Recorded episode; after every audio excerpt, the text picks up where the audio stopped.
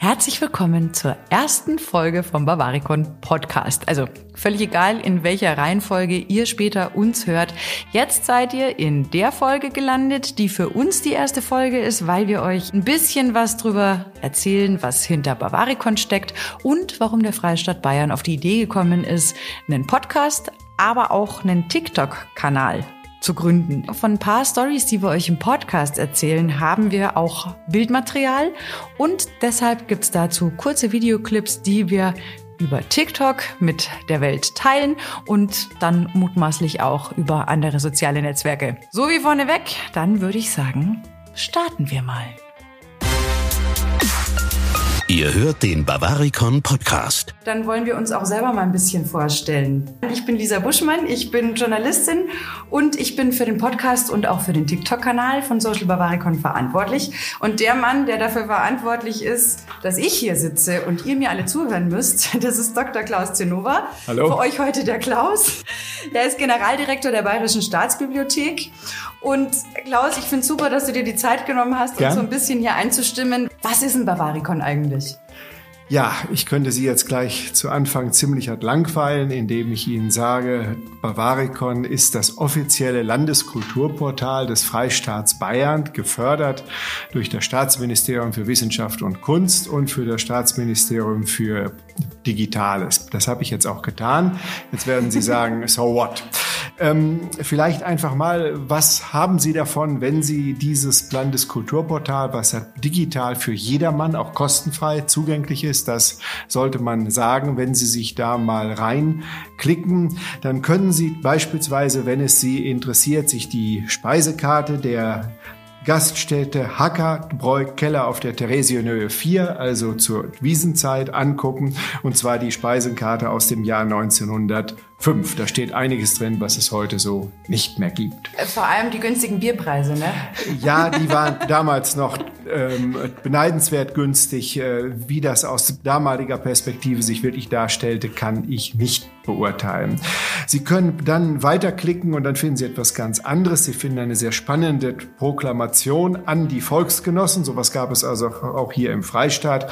Da ging es dann im halt 8. November 1918 um die Proklamation der Bayerischen Republik und der Absetzung der Wittelsbacher, die ja dann später glücklicherweise wiederkamen.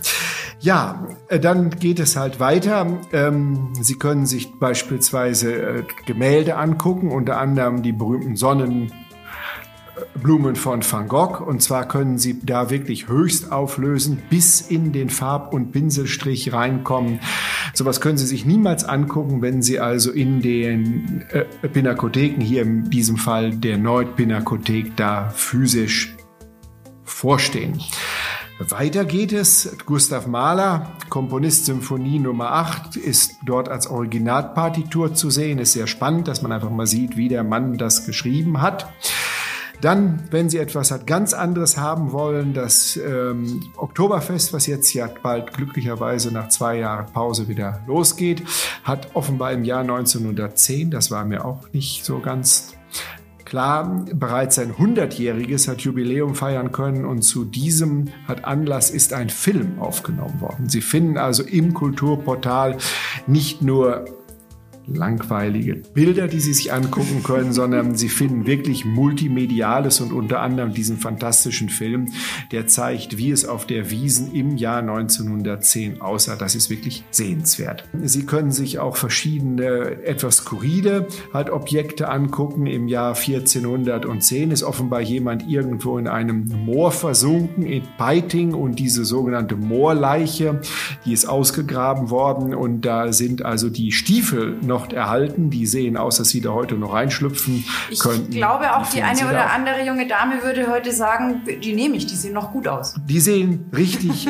äh, gut aus, die sehen auch cool aus, also so, es macht Spaß, sich das anzugucken. Dann kann es auch wieder ganz provinziell werden. Ähm, wir haben beispielsweise aus der Provinzial ähm, Bibliothek Amberg haben wir den berühmten Erdglobus von Gerhard Mercator und das Sensationelle ist, der ist da nicht einfach abfotografiert, sondern der ist wirklich als 3D aufgenommen worden. Sie finden insgesamt in Bavaricom 107 and Counting.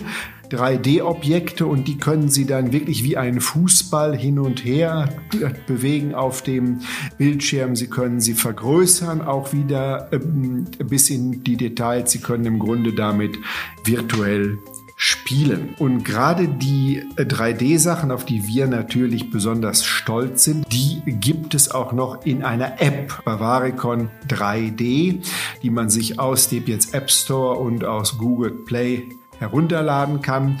Das macht einfach auch Spaß. Stimmt, Klaus, wenn ich da mal kurz einhaken ja. darf. Weil du bist ja ganz grundsätzlich eigentlich äh, aus dem Bibliothekswesen. Ja. Aber du bist auch in Fachkreisen dafür bekannt, dass die Digitalisierung schon was ist, was dir am Herzen liegt. Wo siehst du da den Vorteil und warum findest du dieses Thema so wichtig? Es ist natürlich so, dass wir als Bibliotheken mittendrin stecken in der digitalen Transformation. Und ich sage immer, wir sind in Deutschland die größte Forschungsbibliothek überhaupt. Aber es ist uns als Bibliothekare völlig gleichgültig, ob die Materialität, die die Information trägt, jetzt als Pergament, als Papyrus, als Papier, als oder als Petabyte daherkommt. Also wir sind da im Grunde immer etwas hochtrabend ausgedrückt materialagnostisch. Wir sind seit 1997 im Digitalisierungsgeschäft und haben im Augenblick mehr als 2,9 Millionen digitalisierte Werke für jeden als Nutzer kostenfrei zur Verfügung. Und jetzt sind wir schon bei einem echten Kernthema Social Bavaricon. Wie ich es verwalte, äh, bedeutet, es gibt eben ab jetzt einen Podcast über die Inhalte. Habt ihr jetzt schon einiges gehört? Ich schwöre es euch, wir graben euch die tollsten Geschichten aus, weil Wissen ja doch auch nur dann schön ist, wenn man es teilt und möglichst viele Leute darauf zugreifen können. Wie kam es eigentlich dazu, dass der Freistaat, weil es ja auch ein Staatsprodukt ist, gesagt ja. hat, wir wollen uns jetzt mal darum kümmern, dass mehr Leute davon wissen. Wir als Bayerische Staatsbibliothek sind nicht Bavaricon, sondern wir sind diejenigen, die es technisch betreiben, die es redaktionell betreiben, die auch die Vielfalt der Digitalisierungsprojekte finanziell verwalten. Das ist also sehr, sehr jetzt aufwendig. Aber entscheidend ist, Bavaricon ist eine Veranstaltung, zu der grundsätzlich alle Kulturinstitutionen im Freistaat, auch nicht nur staatliche, eingeladen sind. Also es ist wirklich das Ziel und das ist im Grunde auch ein einzigartig in der Portallandschaft, spartenübergreifend wichtige, spannende, neugierig machende Digitalisate zu erstellen und auch für alle zur Verfügung zu stellen. So, und jetzt komme ich zu deiner Frage.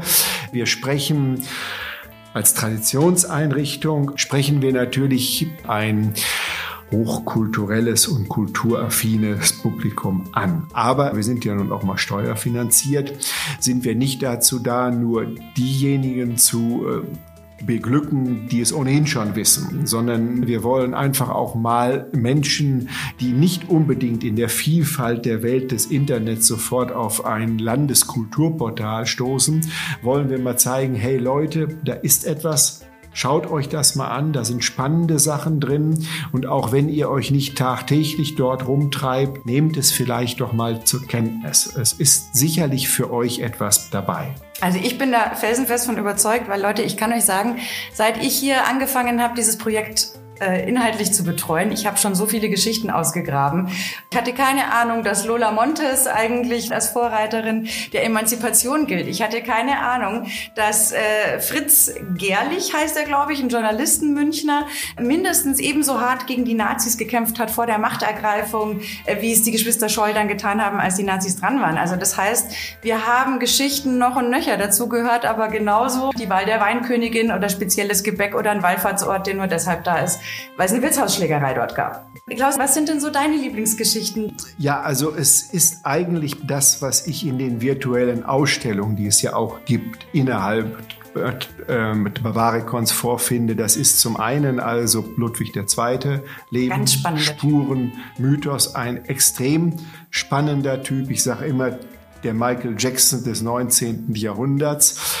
ähm, also der Mann hat zu seiner Zeit alles richtig gemacht, kann man sagen. Das fasziniert mich sehr. Was ich auch immer sehr spannend finde bei diesen Ausstellungen, das sind scheinbar etwas abseitigere Themen, wo einfach Dinge mal zusammengeführt werden. Das ist hier eine virtuelle Ausstellung, äh, wo es um bayerische Schriftstellerinnen und die ähm, bürgerliche bayerische Frauenbewegung um 1900 geht. Da kann man einfach auf angenehme Weise auch was lernen. Und sonst muss ich sagen, ähm, was ich immer faszinierend finde, sind so ganz abseitige, scheinbar abseitige Dinge.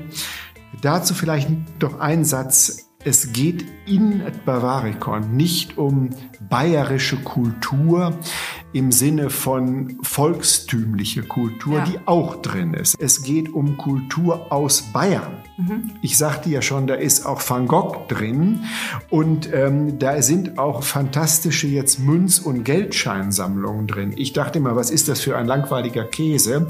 Aber wenn Sie dann Inflationsgeld aus Portugal und irgendwie aus Südamerika dort sehen und wenn Sie Münzen sehen aus der jetzt Kaiserzeit, die auch 3D digitalisiert sind, das macht richtig Spaß, sich das anzugucken. Wir haben ja auch über die Feste Coburg natürlich Verbindungen zum britischen Adelshaus, weil der gute Albert so ja die Victoria geheiratet hat.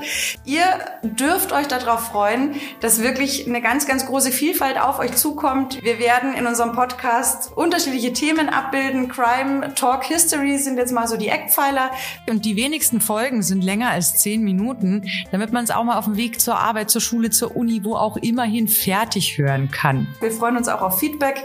Vielleicht habt ihr ja Geschichten, wo ihr sagt, da würde ich gern mehr dazu wissen. Dann immer nur her zu uns. Hast du noch irgendwas, was du sagen möchtest? Äh, ja, so vielleicht als Schlusswort. Also äh, du hast mir heute Morgen ja den jetzt TikTok, der gleichzeitig wohl auch als Intro zum jetzt Podcast zu Lola Montes und Ludwig I. dienen soll, gezeigt. Und ich habe gedacht, holla, man kann diese ganze Story, über die ja ganze Bibliotheken halt gefüllt sind, auch in zwölf Sekunden erzählen. Und es funktioniert. Das fand ich sehr spannend. Also es macht sehr Spaß, mit dir an dieser Sache zusammenzuarbeiten. Ich freue mich drauf. Freut mich. Ich sag dir vielen Dank für deine Zeit und euch da draußen wünsche ich ganz viel Spaß mit uns, hoffe ich. Und wir hören uns. Und zwar alle 14 Tage im Bavaricon Podcast. Tschüss. Vielen Dank. Tschüss. Bavaricon Podcast. Alle 14 Tage überall da, wo es Podcasts gibt.